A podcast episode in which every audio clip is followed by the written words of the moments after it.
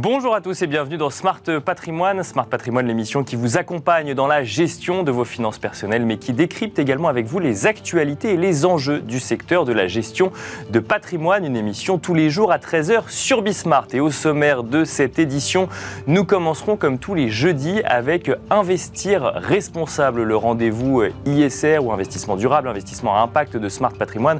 En l'occurrence, nous nous intéresserons aux normes comptables et notamment aux normes comptables en matière d'ESG il y a une bataille qui se joue en ce moment entre les normes anglo-saxonnes et les normes européennes. On se demandera quel est l'enjeu pour les entreprises si on venait à harmoniser euh, les normes euh, au niveau mondial et si on venait à choisir, choisir les unes ou les autres. Pour cela, nous aurons le plaisir d'échanger dans un instant avec Frédéric Desjans, professeur à l'université Paris-Dauphine PSL.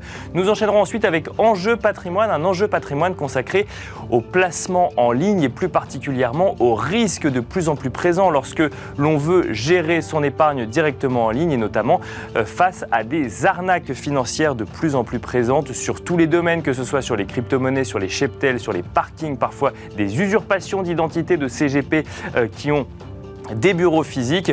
Pour cela, nous aurons le plaisir de recevoir dans un instant Hélène Ferron-Polony, avocate spécialisée dans la défense du patrimoine, et également David Charlet, président de l'ANACOFI. Nous leur demanderons à tous les deux comment décrypter une arnaque financière. Bienvenue à vous tous qui nous rejoignez. Smart Patrimoine, c'est parti. Et nous commençons donc comme tous les jeudis avec Investir responsable, le rendez-vous ISR, investissement durable ou investissement à impact de Smart euh, Patrimoine en l'occurrence. On va se concentrer euh, aujourd'hui sur les normes comptables ESG. Donc il existe une bataille qui se joue entre des normes comptables anglo-saxonnes et des normes comptables européennes qui viennent définir différentes manières d'apprécier l'impact d'une entreprise sur l'environnement ou l'impact de l'environnement sur l'entreprise, ou en tout cas sur les risques de l'entreprise. Vous, allez comprendre tout cela dans un instant. Nous avons le plaisir de recevoir pour en parler Frédéric Desjans, professeur à l'université Paris-Dauphine PSL. Bonjour Frédéric Desjans. Bonjour. Bienvenue sur le plateau de, Smart Patrimoine. Alors, on va évoquer ensemble ce sujet des, normes ESG. On a une, une, bataille qui se joue en ce moment. Donc, euh, il y a une, j'ai envie de dire, une initiative un peu globale qui est effectivement de vouloir prendre en compte l'impact des entreprises sur l'environnement. Ça, c'est le pourquoi. Et après, il y a le comment. Et dans le comment, il y a effectivement ce sujet de remontée de données, notamment pour euh, des entreprises vis-à-vis des fonds d'investissement et des fonds d'investissement vis-à-vis euh, des investisseurs particuliers pour expliquer ce qu'on fait, ce qu'on finance, ce qu'on ne finance pas et, les stratégies. Et puis, il y a le, concret et notamment les normes qu'on applique au niveau comptable pour analyser en fait tout ça. Et là, en fait, il y a, il y deux approches différentes. Il y a une approche anglo-saxonne et une approche européenne qui ne vont pas chercher les mêmes choses. Est-ce que vous pouvez nous expliquer un petit peu ce qui différencie les deux?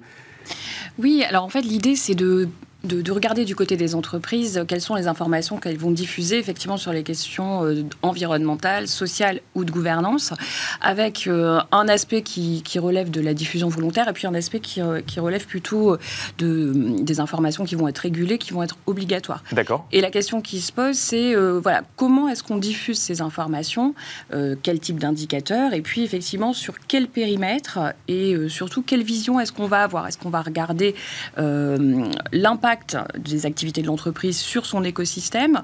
Euh, Est-ce qu'on va regarder aussi quels sont les risques encourus par l'entreprise euh, ou les opportunités qu'elle peut avoir? Et là, effectivement, euh, deux visions, vous le disiez. la vision qui est la vision européenne, portée par, par les FRAG, qui essaie d'avoir la vision la plus large possible, ce qu'on va appeler une matérialité d'impact, une double matérialité, à savoir qu'on va regarder bien sûr les risques et les opportunités opportunités qui sont euh, supportées par l'entreprise, mais aussi, et je dirais même surtout, euh, quels sont les risques que l'entreprise fait peser sur son écosystème, c'est-à-dire comment sur l'environnement pour le l'impacter. Voilà. Alors ça c'est pour le E, mais également pour le sujet S euh, ou G sur le social et sur la gouvernance. C'est exactement ça, c'est-à-dire cette vision interne vers l'externe. D'accord. quelles peuvent être les, les, répercussions négatives, quels sont les dommages créés. et puis de l'autre côté, on a une vision qui est une vision très tourné vers les investisseurs, très orienté investisseurs, très orienté marché financier, qui est porté par, euh, par l'IASB, l'organisme international, donc, euh, qui est surtout sous l'influence anglo-saxonne, euh, qui, qui, promeut des, des normes comptables financières pour l'instant, et qui là, en novembre 2021, à l'issue de la COP26, a créé un, un organisme satellite, l'ISSB, à la tête duquel se trouve aujourd'hui Emmanuel Faber. Et c'est un organisme qui a beaucoup d'importance parce qu'en fait, il, il montre euh, par sa création euh, tout l'intérêt de cette question de, de, la normalisation de l'information extra-financière. Et cet organisme, pour l'instant, développe une vision qui est plus restreinte, une vision qui est euh, plus tournée vers les risques et les opportunités qui sont supportés par l'entreprise, c'est-à-dire la vision externe vers l'interne. C'est-à-dire quel, quel, euh, quel, risque encourt mon entreprise euh, face à un changement climatique ou face à une non prise en, en compte de sujets climatiques? Exactement, c'est-à-dire qu'il faut, faut, revenir euh, au fondement. Ce qui, ce qui intéresse l'ISSB, c'est quelles sont les informations utiles pour l'investisseur. Ce qui intéresse l'investisseur, c'est est-ce que l'entreprise est en capacité de créer ou pas de la valeur? D'accord. Et dans Donc cette tout ce qui peut affecter sa rentabilité finalement. Exactement. Et dans cette capacité, eh bien, on va regarder justement les risques environnementaux notamment. Mais donc en fait, on est quand même sur deux approches fondamentalement différentes. Il y en a une qui va se concentrer sur un constat d'évolution, euh, alors climatique ou sociale ou gouvernance, mais en tout cas un constat d'évolution sur ces sujets ESG et qui va dire en quoi l'entreprise va être affectée. Et au niveau européen, si je comprends bien, le, sujet va être de regarder ça évidemment, mais aussi de regarder en quoi l'entreprise affecte au quotidien euh, ces, trois facteurs. Euh, c'est deux choses complètement différentes à prendre en compte pour, pour les entreprises. Il y, a, une philosophie et puis il y a un quotidien qui est beaucoup plus complexe, euh, notamment pour les échanges internationaux, j'imagine, ou pour aller chercher des investisseurs à l'étranger C'est exactement ce que vous venez de dire. La question, c'est la complexité. C'est-à-dire que euh, du côté européen, comme, on va avoir une vision beaucoup plus large, beaucoup plus complète, euh, la régulation est plus dense, plus contraignante, en fait, et, certainement pour les entreprises plus ennuyeuse à, mettre, à mettre en place. effectivement, parce que cette question de la double matérialité va supposer euh, euh, qu'on s'interroge sur les parties prenantes, sur la, composition de cet écosystème, qu'on le fasse intervenir. Il y a cette question de la matérialité, hein, c'est-à-dire vis-à-vis de qui cette information euh, est, pertinente. Euh, comment est-ce qu'on gère euh, l'intérêt des investisseurs? Vous parliez des sociétés de gestion, des, analystes, et, comment est-ce qu'on va gérer les intérêts des, autres parties prenantes? Donc une vision beaucoup plus complexe, mais je dirais aujourd'hui beaucoup plus en harmonie avec cette idée qu'on on demande aux entreprises d'accompagner la transition écologique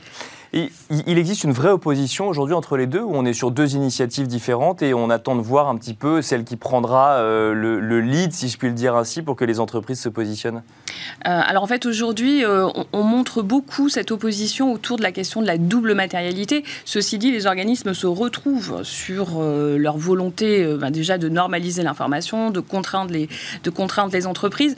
je dirais que l'Europe a pour elle l'avance. Hein, D'accord. Ils ont commencé à travailler dessus avant, et pour qu'en Europe, on, travaille sur ces questions.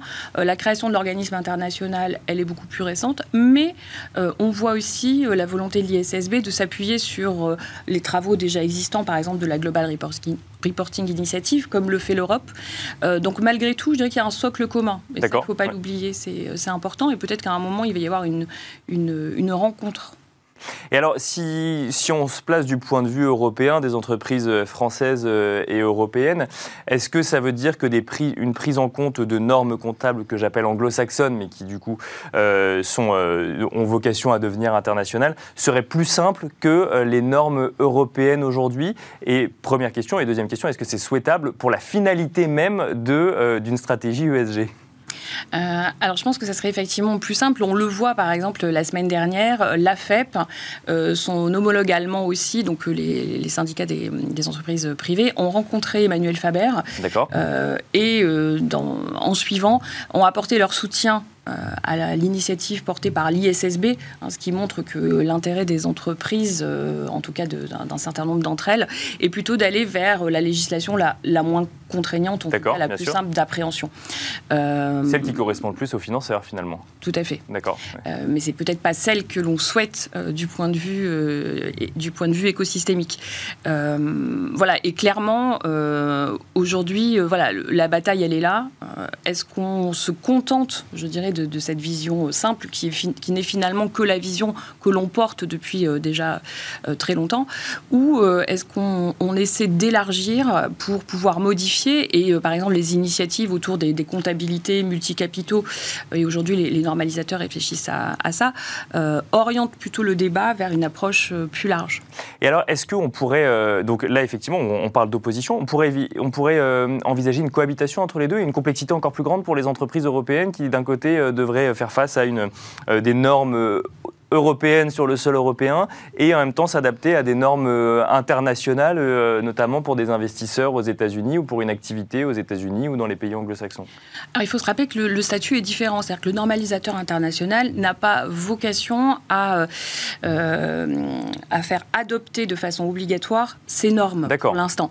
Alors que du côté européen, l'idée c'est qu'on a une directive, actuellement il y a une directive et donc elle est en cours de révision, elle va être complétée, elle va être renforcée, mais donc c'est euh, ces, obligations existent déjà pour les entreprises européennes. Ce qu'on voit du côté de l'information financière, et c'est ce qu'on pourrait craindre par exemple pour l'information extra-financière, c'est que l'Europe a délaissé, a délégué son pouvoir de normalisation au normalisateur international. Et donc aujourd'hui, la question c'est, euh, voilà, est-ce que l'Europe va continuer à asseoir cette position euh, forte, mmh. ou bien avec la création de, de cet organisme international, est-ce qu'elle va lui déléguer une partie, auquel cas il y aurait plus de cohabitation, mais en tout cas une absorption? Euh, pour, euh, je reviens sur ma question euh, de tout à l'heure, et effectivement, peut-être une question un peu plus pro-européenne, mais est-ce que les normes européennes ne sont pas celles qui sont les plus en phase aujourd'hui avec une stratégie ESG si complètement. Avec une philosophie ESG, même, j'ai envie de dire. Oui, notamment si on considère que la philosophie ESG, e c'est celle qui s'oriente vers l'impact, vers la mesure d'impact, parce que c'est aujourd'hui ce qui semble important par rapport à ces questions de transition euh, sociale, de transition environnementale, de pouvoir mesurer l'impact des investissements. Et pour ça, on a besoin de mesurer euh, l'impact de l'activité des entreprises sur l'ensemble de l'écosystème. Et alors, euh, dernière question, est-ce que c'est une bataille que l'Europe peut gagner ou, sachant qu'on a en face déjà des normes anglo-saxonnes adaptées au marché financier, avec peut-être euh, une appétence des entreprises du fait de leur, euh, de leur simplicité, ou en tout cas d'une simplicité plus grande que les normes européennes. Est-ce que les normes européennes peuvent s'imposer quand même? Oui, moi je le crois parce qu'un certain nombre d'acteurs sont convaincus euh, de l'importance de, de, la question de la double matérialité et de cette approche euh, globale. Euh, il y a des promoteurs de, de cette vision. du côté aussi de, la recherche académique, on travaille beaucoup sur, sur ces questions. Donc voilà, moi je crois que la bataille a lieu. Elle, va sans doute être longue, mais je pense que l'Europe a vraiment pris le bon côté des, de la question. Merci beaucoup Frédéric Desjans. Je rappelle que vous êtes professeur à l'université Paris-Dauphine PSL. Merci à vous de nous avoir suivis. On se retrouve tout de suite dans Enjeu patrimoine. Et nous enchaînons à présent avec Enjeu patrimoine, un enjeu patrimoine consacré aux arnaques financières. Effectivement, de nombreuses arnaques financières fleurissent avec le développement des solutions de placement en ligne. En premier lieu, les arnaques aux crypto-monnaies, mais aussi à l'investissement dans les parkings, sur le forex, dans les cheptels ou encore dans les biens divers, voire même parfois sans sous-jacent du tout. Il arrive également que des professionnels sérieux et renommés voient leur identité et notamment leur numéro Orias usurpé. Comment décrypter une arnaque euh, financière C'est la question que nous allons poser à nos deux invités aujourd'hui dans Smart Patrimoine. Nous avons le plaisir d'être accompagnés par Hélène Ferron-Polony, avocate spécialisée dans la défense du patrimoine. Bonjour Hélène Ferron-Polony. Bonjour. Bienvenue sur le plateau de Smart Patrimoine et nous avons le plaisir d'être accompagnés également par David Charlet, président de l'Anacofi. Bonjour David Charlet. Bonjour. Bienvenue sur le plateau de Smart Patrimoine. Une première question que je vais vous poser à tous les deux, on peut peut-être commencer par vous Hélène Ferron-Polony. Est-ce que vous constatez une recrudescence d'arnaques euh, financières dernièrement? Je rappelle que votre rôle c'est justement de défendre les investisseurs ou les épargnants qui ont pu être floués ou euh, subir une arnaque financière Oui, il y a un très fort développement euh, des arnaques. Aujourd'hui, les gens se rendent compte qu'ils se, font, ils se sont fait arnaquer euh, depuis plusieurs semaines, plusieurs mois. Euh, aujourd'hui, c'est tous les jours que notre cabinet d'avocats reçoit des appels sur ce type d'affaires, ce qui est assez exceptionnel parce que l'avocat, en général, avant de le contacter, il se passe un certain temps. on passe un certain nombre de filtres avant, c'est dire la gravité de la situation. Oui, c'est ça. On fait, on fait appel à l'avocat quand on a déjà essayé de régler le problème soi-même une première fois, entre guillemets, voire de saisir l'AMF ou une instance et ensuite derrière on rentre dans une procédure judiciaire. Tout à fait. Et puis, euh, les situations sont extrêmement variées. On a les faux investissements en EHPAD avec des usurpations euh, de professionnels français tout à fait euh, identifiables, ayant pignon sur rue. On a des investissements dans des livrets d'investissement qui ne sont pas vraiment bien déterminés. On a l'escroquerie. Là, j'ai appris il y a quelques jours, j'ai été contacté pour l'escroquerie à Jeff Bezos. Voilà. D'accord. Donc, Jeff, Bezos, qui vous appelle pour investir Et qui vous appelle non pas pour investir, mais ça, c'est la nouveauté qui, soi-disant, vient aider les familles euh, qui sont en difficulté euh, dans certaines banlieues parisiennes et il leur est proposé donc euh, de bénéficier des allocations de Jeff Bezos, mais pour ça il faut payer 100 euros, puis 150, puis 200 euros. Donc même les personnes, je dirais, les moins bien dotées financièrement se font elles-mêmes arnaquer sur un thème qui est malheureusement D'accord. Alors, ah, alors on connaissait les princes ou les princesses venus de pays exotiques qui avaient des comptes en banque avec plusieurs milliards, mais il fallait leur faire un virement pour avoir accès aux comptes en banque. Là maintenant, c'est effectivement, c'est mis au goût du jour avec Jeff Bezos et pourquoi pas Elon Musk euh, euh, ou autre. David Charlet, même question. Est-ce que vous constatez une, recrudescence d'arnaques dernièrement, sachant que je rappelle quand même que sur le sujet euh, CGP ou professionnel effectivement de l'investissement, il y a ben, un sujet similaire d'ailleurs à ce que vous nous évoquiez pour les EHPAD, c'est le sujet d'usurpation d'identité de professionnels sérieux, renommés, mais des, envie de dire des, fraudeurs ou des personnes euh, donc euh, avec activité illégale, vont récupérer ces informations-là et proposer d'autres services qui, pour le coup, euh, ne sont pas du tout des services financiers sérieux. Bah, tout à fait. Donc, première question, est-ce qu'on identifie une, montée en puissance? Alors, une montée en puissance maintenant, je pense qu'elle a eu lieu avec le période du Covid. On, voilà, on a eu une vague. On a une vague qui ne semble pas terminée, dans laquelle on a un plus d'usurpation que ce que l'on avait avant, euh, voire beaucoup plus, mais c'est difficile à quantifier. Donc clairement il se passe quelque chose parce que quand nos métiers du conseil qui doivent accompagner les clients identifient sur leurs propres clients qui se sont fait avoir, euh, franchement, normalement, ça ne devrait pas arriver. Donc quand on commence à avoir cette perception assez globale que pas mal de leurs propres clients, censément accompagnés, ils sont passés, euh, c'est qu'il y a une vraie vague. La deuxième chose, c'est l'usurpation euh, de nos membres. Nouvelle technique. Alors, nouvelle technique, pas si nouvelle en fait, elle a à peu près 2-3 2-3 ans, voire 3-4 ans. D'accord. Euh, mais elle a commencé doucement, et puis alors après, c'est parti. Euh, et puis, c'est, puis ça concerne tous les métiers. Ça concerne les professionnels de l'ORIAS, mais ça concerne également les fabricants, les banques et autres qui, commencent à être usurpés depuis quelques, quelques temps. Euh, oui, on a retrouvé le grand professionnel de l'accompagnement des sportifs dans nos membres qui s'est retrouvé à se faire appeler par des gens qui était très très loin de sportif, à qui il, est, il avait vendu, vendu, euh, lui il revendique pas le fait de vendre, hein, parce que vu sa clientèle, c'est plutôt il est materne, hein, euh, oui.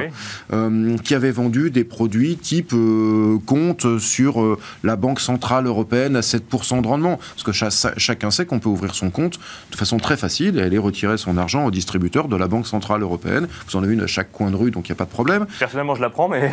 voilà. Oui, bah c'est ça, c'est-à-dire que les gens la prennent aussi, mais la Banque Centrale mais ils ont déjà investi. C'est rassurant, sauf qu'ils ont mis leur pognon. Euh, et, c'est sa société qui fait ce type de proposition. Et, mais lui, quand euh, on commence à l'appeler, il est question êtes-vous un sportif? Euh, le dimanche? Ah bah alors, vous pouvez pas être dans mes. Voilà. Et, donc, le sujet sportif ou autre, d'ailleurs, c'est un détail finalement dans, l'arnaque qui a été montée. Dans, son exemple, non, ce, qui, ce qui était important, c'est qu'ils se sont appuyés sur son image. D'accord. Donc, comme son image était propre, était, euh, il avait un joli site, il avait, enfin voilà. Donc on s'est appuyé sur son image. On en a d'autres où on a des usurpations, où justement on va profiter du fait qu'ils n'ont pas de site. Et on va fabriquer un site à leur place. On va aller récupérer leurs données euh, et voir qu'ils sont sur le registre de l'ORIAS, et on va leur fabriquer un site. On a euh, l'un de nos élus qui, lui, a découvert que circulaient des plaquettes au nom de son cabinet, tel qu'il l'avait jamais fait. Ce qui fait d'ailleurs qu'une fois qu'il a eu récupéré ça et porté plainte, il a dit bah voilà, j'ai plus besoin de graphistes ni de professionnels du média, je vais refaire leur truc, mettre les vraies données, j'enchaînerai. Donc, sauf que ça faisait des mois que circulait Des fausses plaquettes utilisant son identité, son numéro. son identité, celle de son entreprise, proposant bien entendu des produits. Et évidemment, on retrouvait des fameux EHPAD au Portugal, mais de France, on retrouvait des fonds divers et variés. Et ça, malheureusement, c'est quand c'est bien fait, c'est compliqué à traquer. Bah alors justement, on va essayer de comprendre comment décrypter tout ça. Hélène Ferron-Polony, alors on, a effectivement donné un certain nombre d'exemples d'arnaques. J'ai l'impression qu'il existe autant d'arnaques que d'imagination euh, finalement euh, de, ceux qui les, qui les créent. Est-ce qu'il y a quand même un, mécanisme type, euh, une approche peut-être, ou en tout cas des démarches qui sont similaires et qui peuvent alerter, allumer une première lanterne rouge quand on est pour se dire, tiens, on est face à une arnaque financière? Oui, euh, disons que euh, ce qui est très commun à toutes les arnaques, c'est que déjà, il n'y a aucun contact physique direct. D'accord. Tout se fait à distance. Donc, euh, via la prise de contact peut être faite via les réseaux sociaux, via un surfing sur Internet d'ailleurs de la victime, hein, qui essaye de se renseigner sur Internet pour faire un placement, qui tombe sur une bannière publicitaire, clique dessus, remplit un, fichier pour donner ses, données, ses informations personnelles, et à partir de là, la personne va être contactée. Ah, donc elle peut être contactée par téléphone. Ah oui, ensuite elle peut être contactée par téléphone. Il peut y aussi y avoir euh, des contacts tout à fait inopinés. Euh, j'ai été contactée par une victime qui, elle, avait eu un contact par WhatsApp, soi-disant une erreur de numéro. Euh, et de fil en aiguille, il s'est finalement créé une relation avec un homme qui en réalité était un escroc. J'ai aussi eu le cas euh, d'un client qui a été euh, contacté euh, en fait par un match qui s'est fait sur Tinder avec une femme. Et la conversation s'est ensuite poursuivie sur Facebook. Et ensuite sur Facebook on est passé à des investissements dans la crypto-monnaie. Et en réalité au bout du compte c'était une, une arnaque. Son argent s'est volatilisé. Donc c'est un point important, ça veut dire que on, peut passer beaucoup de temps à échanger avec la personne qui va vous arnaquer à la fin, c'est pas on n'a pas juste rempli le mauvais formulaire sur un site avec ses numéros de carte bleue. C'est pas parce que vous avez trois mois d'échange avec la personne que l'investissement devient d'un coup plus fiable ou plus sûr. Exactement. Vous, avez, euh, vous pouvez avoir l'impression euh, de vous euh, munir de certaines garanties, d'avoir affaire à quelqu'un de sérieux. Il faut savoir que les escrocs sont des professionnels. Vous vous, vous levez le matin, vous vous préparez pour faire vos interviews. Eux, ils se lèvent le matin, ils se préparent pour escroquer. C'est euh, leur manière de gagner leur vie. Donc, euh, euh, ils ont les éléments de langage, ils ont le topo financier qui va bien, et puis en plus, ils, démarchent des personnes qui sont, se sentent en, position d'infériorité par rapport à leur prétendu savoir, et qui vont donc être beaucoup plus crédules et sensibles aux propos. Euh, David Charlet, comment est-ce qu'on fait pour se, prémunir? Parce que si je comprends bien, euh, il n'y a pas de thématique favorisée pour les arnaques, ça va toucher toutes les thématiques. On est, alors, on ne rencontre pas les personnes physiquement, mais euh, en revanche, on, on, peut avoir des échanges sur la durée avec eux. Comment est-ce qu'on fait pour se rendre compte qu'on est face à une arnaque ou potentiellement à une opportunité, opportunité d'investissement sérieuse? Bon, déjà, il y a des saisons. Donc euh, euh, toutes les arnaques sont possibles, mais en certaines saisons, certaines fleurissent plus que d'autres.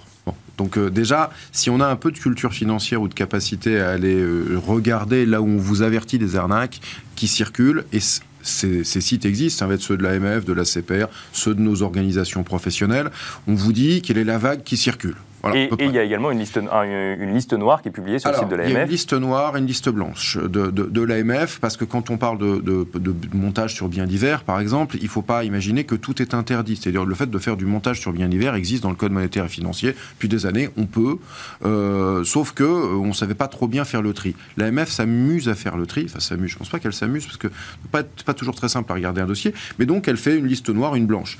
Si ce qu'on vous propose n'est sur aucune des deux, c'est exactement comme un professionnel non agréé. Un avocat pas inscrit n'est pas inscrit. peut vous dire qu'il a été avocat dans sa vie, mais il l'est pas. Point. D'accord. Donc euh, il peut peut-être aller enseigner, mais c'est tout. Donc vous pouvez, vous prenez pas un truc qui n'est sur aucune des deux listes. S'il est sur la blanche, donc. Mais s'il est sur la noire, sur la noire, on n'y va pas. Sur la noire, on n'y va pas. Donc, bien sûr. donc je pense que vraiment, quand vous avez euh, une inquiétude, un doute, il faut aller sur ces, ces sites d'information, ces poches d'information certaines. Elles ne vous diront pas tout, parce qu'elles n'ont pas tout vu. Mais enfin, au moins, si c'est dans une des listes, c'est mort, vous oubliez. Voilà. Ensuite, qu'est-ce qu'on fait? Euh, On essaye de vérifier également si euh, le professionnel avec lequel on travaille, et soyons très clairs, aucune solution d'épargne ou d'investissement en France n'est proposable par quelqu'un qui ne dispose pas d'un agrément et de, que du fait que cet agrément est vérifiable. D'accord. Il y a quelques années, ça pouvait être autrement. Aujourd'hui, c'est impossible. Donc c'est un agrément AMF ou euh, un enregistrement à l'ORIAS Et ça passe peut-être par l'ORIAS. L'ORIAS, si c'est un intermédiaire, c'est un fabricant, donc une banque ou une assurance, vous ne l'aurez pas sur l'ORIAS. Donc on peut retrouver normalement quelque part sur une liste la personne qui vous propose un investissement financier. En tout cas, l'entreprise. L'entreprise. L'entreprise. Tous ces salariés, pas forcément. Donc c'est toute la difficulté. D'ailleurs, c'est que certains vont jouer sur je suis un employé de la banque Tartampion, on a tel, service. Et là, quand vous allez appeler la banque, la banque, oui, bien sûr, vous êtes à la défense. Qu'est-ce que c'est quoi votre sujet? Est-ce que vous connaissez euh, Maurice Machin? Maurice Machin Ben non. Voilà. Bon. Donc évidemment. Par contre, vous pouvez vérifier ces éléments de légalité de l'entité et du coup, comme les entités derrière vont expliquer les produits qu'elles ont, en tout cas avoir de la transparence là-dessus, bah, vous pouvez essayer de retracer. Mais par contre, si vous avez le moindre doute, puisqu'on sait qu'on a une vague d'usurpation, il ne faut pas joindre les gens sur les coordonnées qu'ils vous ont données. Si vous avez un doute, ça coûte pas très cher d'aller remonter à ce qui est sur le registre. Voilà. Euh, évidemment, si on a un doute. Alors après, quels produits doivent provoquer les doutes? Un compte rémunéré à 7 ou 9% il n'y a pas. Ça n'existe pas. Non. non, non, non. Éventuellement en Gloobix, dans un jeu vidéo. D'accord? Mais euh, en euros, il n'y a pas. Donc, il y a quelques réflexes. Là, pour le coup, peut-être euh, échanger ou, ou, répondre sur quelques-uns de ces trucs-là. Mais il, y a des, réflexes à avoir autour de la, cohérence, la eh ben Justement, il, nous reste quelques minutes, quelques réflexes à avoir. Donc déjà, on vérifie, on rappelle finalement l'organisme, mais sans passer par le numéro qui nous a été donné, mais en, potentiellement en essayant de trouver le contact de l'organisme via un, autre moyen. On accepte l'idée qu'il n'existe pas de rendement sans risque et que les rendements trop élevés euh, cachent forcément quelque chose, un risque qui a été mal expliqué ou alors une arnaque. Est-ce qu'il y a d'autres réflexes qu'il faut avoir, Hélène Ferrand-Polony euh, on évite de déballer tout son patrimoine euh, à quelqu'un euh, qu'on ne connaît pas. On ne le dirait pas à un inconnu dans la rue. Il n'y a aucune raison de dire à une personne qu'on a au téléphone tout ce qu'on a, ce qu'on a l'intention de vendre, etc. Parce qu'il faut savoir que les escrocs vont vous prendre jusqu'au dernier euro. D'accord. À partir du moment où ils ont détecté que vous êtes potentiellement une bonne cible, ils vous prendront tout.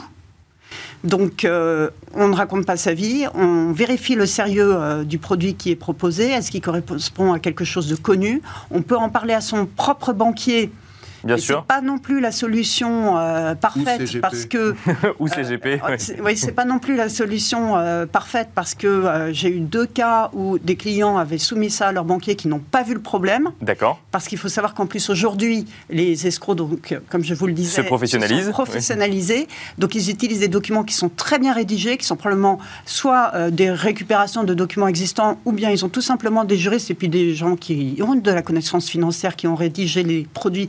Donc donc c'est pas si évident de déceler que c'est une arnaque. On évite d'envoyer son argent à l'étranger. Euh, même si c'est en Allemagne, en Espagne, euh, au Portugal.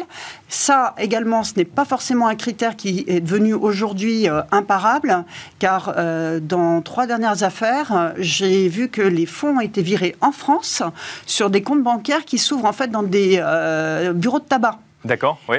donc, vous pouvez aujourd'hui, un escroc peut se procurer un IBAN français ce qui euh, jusqu'à présent était à peu près ce qui pouvait protéger euh, la victime, parce que dès lors qu'on vire vers une banque française, on sait que cette Votre banque, vous appelle, est contrôlée par l'autorité de contrôle des établissements bancaires, la CPR, et que donc on minimise le risque, eh bien c'est plus vrai aujourd'hui, puisqu'il y a des banques qui sont des banques étrangères, mais qui ont des, euh, des établissements en France, avec lesquels les escrocs peuvent, auprès desquels les escrocs peuvent ouvrir des comptes très facilement dans des bureaux de tabac. Donc voilà, on, on investit très peu. Euh, on en parle autour de soi. Et euh, voilà, on reste vigilant à tout instant. Et on finira là-dessus. Alors peut-être en quelques secondes, vraiment, euh, David Charlet, on n'a plus le temps. pas, vous voyez qu'un des sujets de départ, c'est ce sont donc des gens qui vous approchent, qui ne sont pas vos conseillers du quotidien, qui ne vous ont pas équipé en produits légaux et certains avant que votre CGP se trompe ou vous arnaque un jour alors qu'il s'occupe de vos placements, qu'il a très bien fait vos montages SCI et autres, euh, c'est possible, il bascule en escroc, mais euh, sinon s'il existe et que vous êtes déjà chez lui, donc vous voyez bien le truc c'est on vous approche, vous n'étiez pas client, vous avez encore jamais rien fait de normal. Ça c'est déjà quelque chose Euh, Alors, on, va conclure là-dessus, mais je pense qu'un conseil qu'on peut donner, c'est si jamais on vous approche et qu'on vous propose un investissement qui vous paraît euh, très attrayant, bah, allez regarder s'il n'existe pas chez un professionnel déjà existant et agréé. Ce sera plus simple, effectivement, plutôt que, que de se faire arnaquer. Merci beaucoup, David Charlet, euh, président de l'ANACOFI. Merci, Hélène Ferron-Polony, avocate spécialisée dans la défense du patrimoine. Et merci à vous de nous avoir suivis. Je vous donne rendez-vous demain à 13h sur Bismart pour un nouveau numéro de Smart Patrimoine.